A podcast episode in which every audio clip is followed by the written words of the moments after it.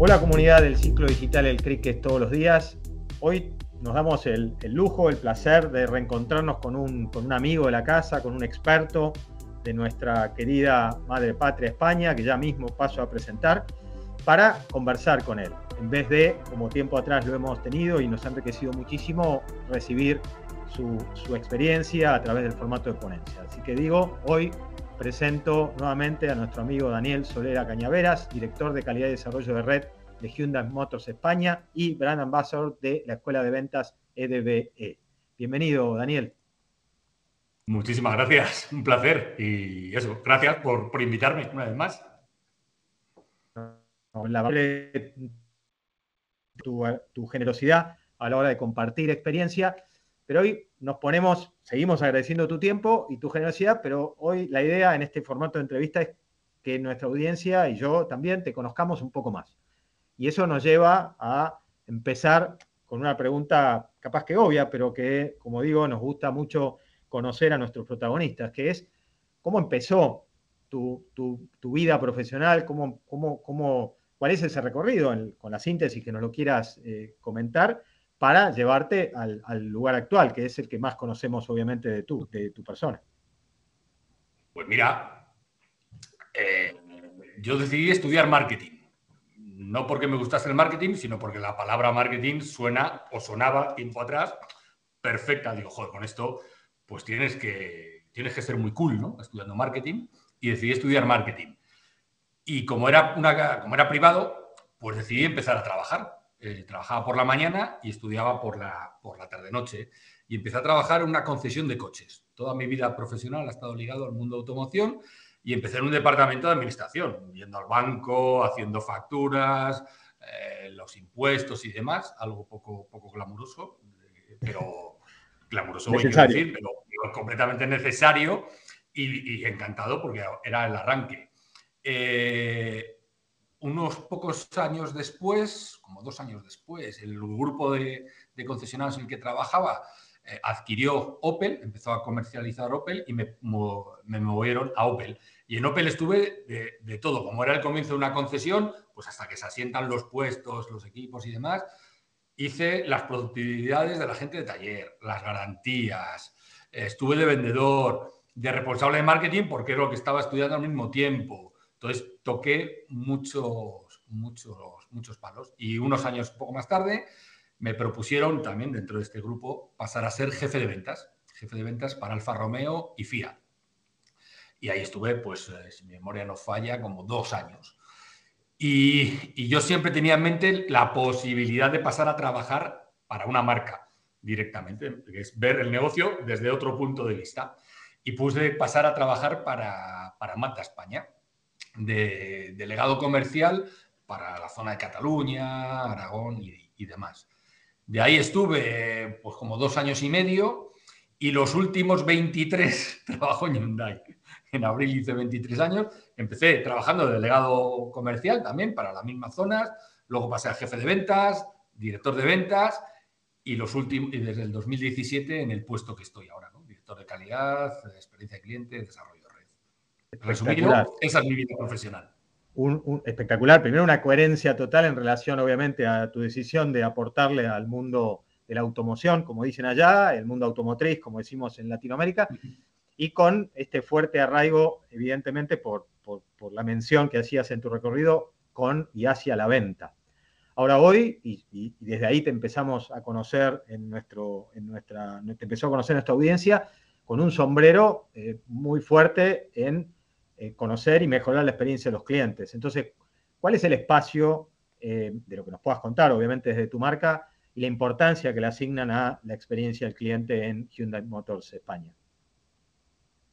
Pues mira, voy a empezar con una cosa que poca gente sabe, que es el significado del logotipo de Hyundai. Es una H metida en un óvalo, una H invertida. Esa H invertida es cliente y marca dados la mano. No me consta que haya ninguna marca, no de automoción, de ninguna marca de ningún sector que tenga el cliente en el logotipo en el logo. compañía. Con lo cual, pues tiene un peso importante. Pero aún teniéndolo en el logotipo, pues yo creo que hemos pasado por todas las fases que han pasado muchas compañías, da igual el tamaño, grandes o pequeñas, de una orientación mucho a producto a una orientación a más de cliente, poniendo más foco en el cliente o el mismo foco en cliente que en producto, ¿no? Pero, sí que es cierto que hace años teníamos una visión tremendamente más de, producto y, bueno, pues con, el paso de los años, con proyectos, con cosas que hemos ido trabajando y también dejándonos llevar por, el mundo, ¿no? El mundo también poco a poco se ha ido involucrando más en, tener en cuenta las necesidades eh, del cliente y pues también, nos vemos eh, llevados por esta corriente y por esta ola. Perfecto. Y cómo, siempre hay, una pregunta que, atraviesa a todas las organizaciones y a todos los responsables que tienen obviamente este sombrero que, tú tienes en, en, Hyundai respecto a experiencia del cliente, que es cómo justificar la inversión en la mejora de la experiencia a los clientes. Y de vuelta, sin pretender que nos reveles nada muy confidencial, pero eh, transformado en, recomendación, digamos, ¿cómo, cómo, cómo ha llevado adelante este desafío de justificar la inversión. Pues, pues yo creo que nada distinto a lo que se puede hacer en otros sectores o, en otras empresas, ¿no? Primero pasa por medir, ¿no? Al final hay muchas formas, los NPS, los ratios de satisfacción, hay, los ratios de fidelización, hay muchas, ¿no? Que es empezando a, medir. Bueno, y para medir tienes que empezar a hacer encuestas, ¿no? empezar a, tener la voz del cliente. Y a partir de ahí, cuando tienes esas métricas, pues empezar a buscar esa correlación en si es verdad que los clientes más satisfechos, más contentos, iba a decir compran más. Claro, aquí hay que tener en cuenta que estamos hablando de coches.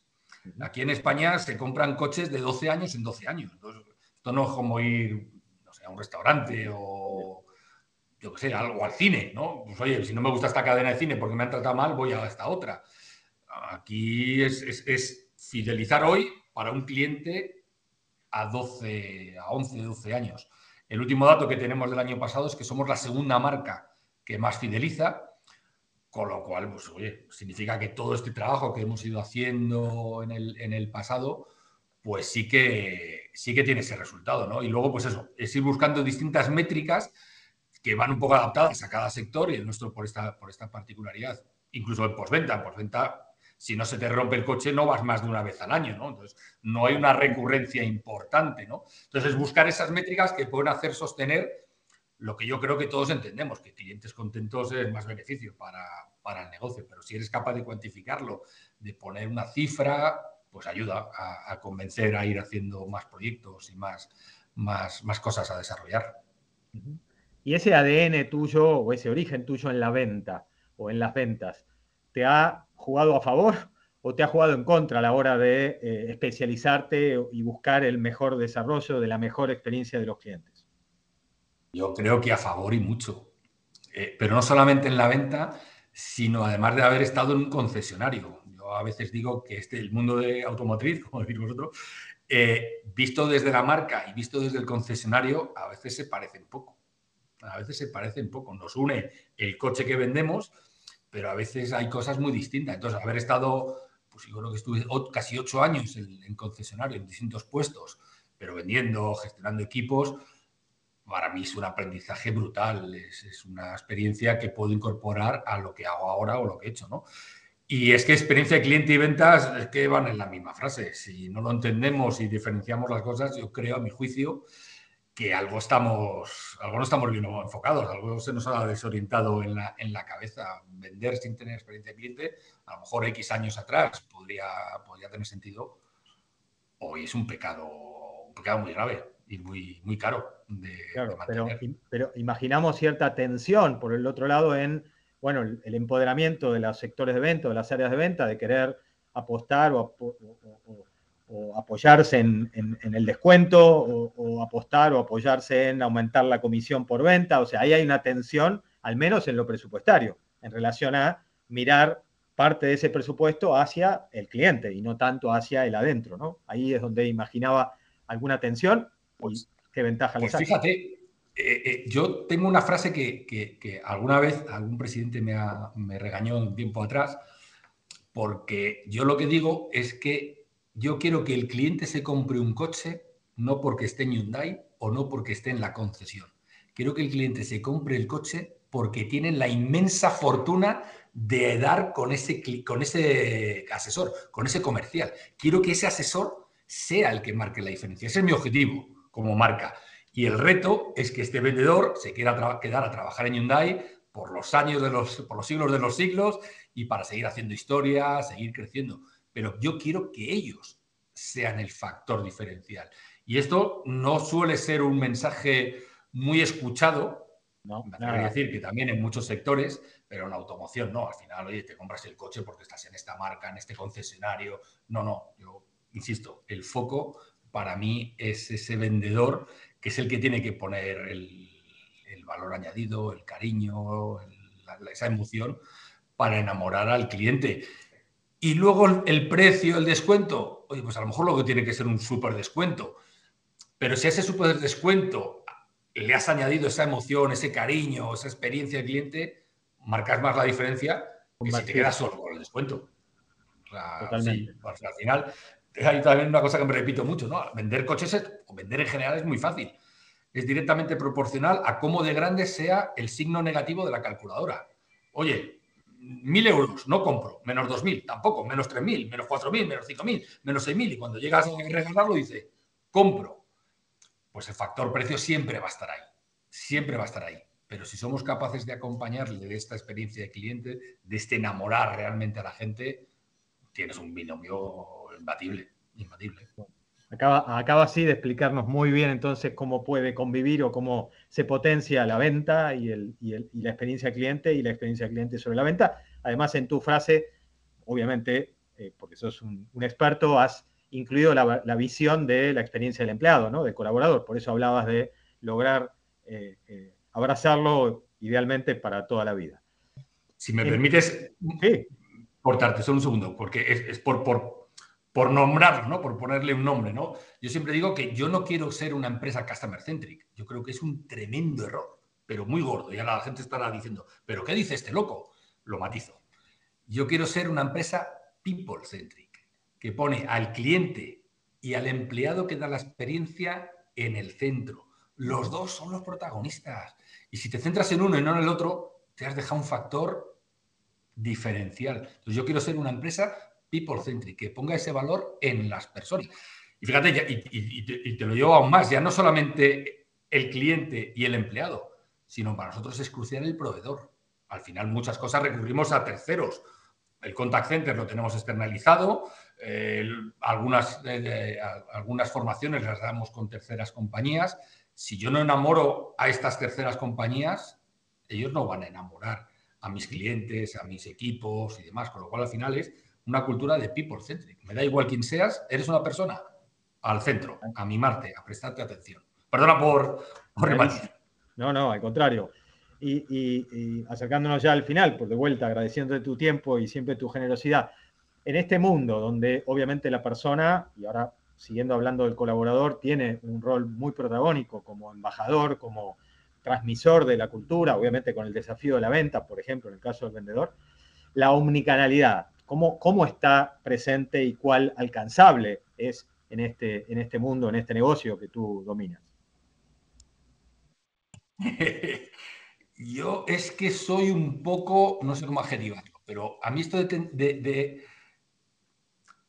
de, sin pensarlo, irte a las modas me da mucho miedo. Y las modas han sido la digitalización, la multicanalidad, el metaverso, la inteligencia artificial, o sea, hay que tenerlas en el radar, hay que estar atentos, pero la multicanalidad y la muchicanalidad son cosas muy cerca. O sea, tener muchos canales no es lo mismo que ser omnicanal. Y muchas compañías creemos, creo que somos muchicanal. Oye, tengo que tener WhatsApp, Internet, emails, teléfono. No, no, espera. ¿Eres capaz de dar un buen servicio en todos y cada uno de esos canales? Si no, ciérralo es un debate que yo tengo internamente muchas veces. este canal vamos a cerrarlo hasta que no seamos capaces de dar la experiencia que el cliente espere. Que al final tiene que ser la misma, no tiene que notar que ha cambiado de canal. Y eso yo creo que muchas veces, pues eso, nos dejamos llevar por la moda, joder, la digitalización. Con la pandemia, todas las empresas nos tiramos al, charco de vamos a digitalizarnos. y somos capaces de dar la, experiencia igual que la dábamos en el mundo presencial. Si es que no, parada boxes, pensemos, analicemos y demás. Entonces, no sé si es la respuesta que a veces la gente quiere oír, pero es eso, multicanalidad y multicanalidad son cosas un poco distintas. Y, Totalmente. como bien, como bien dijiste, más canales, más nos aleja de la omnicanalidad o de la oportunidad de, ser omnicanales. Totalmente de acuerdo. Mm. Y ahora sí, como, como cierre y, exagerando eh, tu generosidad, ¿qué, ¿qué, plan a futuro, qué iniciativa eh, de alguna manera nos quieres eh, o nos puedes compartir? Que además seguramente tomaré nota y, ¿por qué no?, se puede transformar en alguna ponencia, porque este modelo de entrevista la deseábamos contigo, pero no quiere decir que no querramos tenerte también a pleno y, motivándonos y, sorprendiéndonos como lo has hecho. Pues tenemos un proyecto que no es porque lo diga yo o que lo diga Hyundai, pero es, es precioso, porque se llama Vive. Vive Car Sharing. El Car Sharing, eh, no sé si todo el mundo lo conoce y está familiarizado, es el coche compartido, ¿no? En vez de comprarte un coche y pagarlo y tenerlo de por vida, pues es como un alquiler a corto plazo para hacer los trayectos que necesites, ¿no? Eh, el 99% de las empresas de car sharing están en las grandes ciudades, en Madrid, Londres, Barcelona, Ámsterdam. Eh, y en el caso de España, hay unas zonas rurales que tienen unas necesidades de movilidad más grandes que la las grandes ciudades, ¿no? Lo llamamos la España rural, la España vaciada, porque, porque se van quedando eh, fuera, ¿no? Entonces es un proyecto que lo que hacemos es llevar la movilidad, y además eléctrica, con lo cual eh, hacemos dos cosas a la vez, llevar la movilidad, pero también la sostenibilidad a través de coches eléctricos, donde dejamos los coches, eh, coches con los cargadores puestos para que la gente los, los utilice. Y para mí lo bonito de esto tenemos un NPS de 83, que yo preguntaría a la audiencia, oye, ¿un NPS de 83 está bien? Y creo que muchos dirán, yo lo quiero, está muy bien. No, nosotros no. Nosotros tenemos un KPI muy distinto en este proyecto, que es cambiar vidas. Si yo tengo un NPS de 100, pero no te cambia la vida, y lo voy a poner con un mini ejemplo si me das un minuto, es, tenemos un señor, un Juan Francisco, un abuelo, un abuelo que tiene que bajar todos los meses a Madrid a hacerse sus revisiones. Tiene coche, pero es un coche antiguo, ya los coches antiguos no pueden entrar al centro de, Madrid, ¿no? con lo cual tiene que venir en transporte público. Y se gasta dos horas y media en ir y dos horas y media en volver. No le acompaña a su mujer porque es toda una paliza. Pues gracias a Vive, este abuelo puede bajar a Madrid con este coche, puede aparcar gratuitamente en las calles, porque los coches eléctricos pueden entrar y aparcar gratuitamente, y le acompaña a su mujer y todo en la mitad de tiempo. ¿Le hemos cambiado la vida? Obvio que sí. Pues para nosotros y al mundo, al mundo de la experiencia cliente, yo lanzaría este reto, si me permites, ¿no? Claro. tenemos un montón de KPIs, pero tratemos de incluir uno, en la medida de lo posible, que es cambiar vidas. a mí me apasiona. Estaría horas hablando de este proyecto. Porque es que pensando y soñando ese KPI, diría que reemplaza a todos los demás, digamos. No hay ninguna posibilidad que alguien que responda que me cambiaste la vida, que no suponga que también te recomienda, que también te vuelve a elegir, ¿no? Espectacular. Sí, sí, así es, así es. Y es, apasionante, o sea, ver las, casuísticas de gente que le ha cambiado la vida por, gracias a este, a este proyecto es, es brutal. Bueno, ya estoy entonces imaginando y soñando el título de lo que será, ojalá en no mucho tiempo, alguna ponencia en este sentido, y por qué no seguir acumulando eh, experiencias como las que deben estar acumulando, tan fuertes y tan, eh, eh, bueno, tan positivas como la de este don Francisco, ¿no? que nos has compartido. Espectacular. Daniel, como pues siempre... Yo me convence rápido. Daniel, como siempre, un, enorme agradecimiento en, mi nombre, pero en realidad en nombre de la audiencia. Y siempre rescato la, generosidad con la que compartes tu, conocimiento y tu testimonio. Y bueno, qué, ganas de, tenerte en breve entonces con, contando en detalle la experiencia tan, tan, tan inspiradora de cambiar vidas.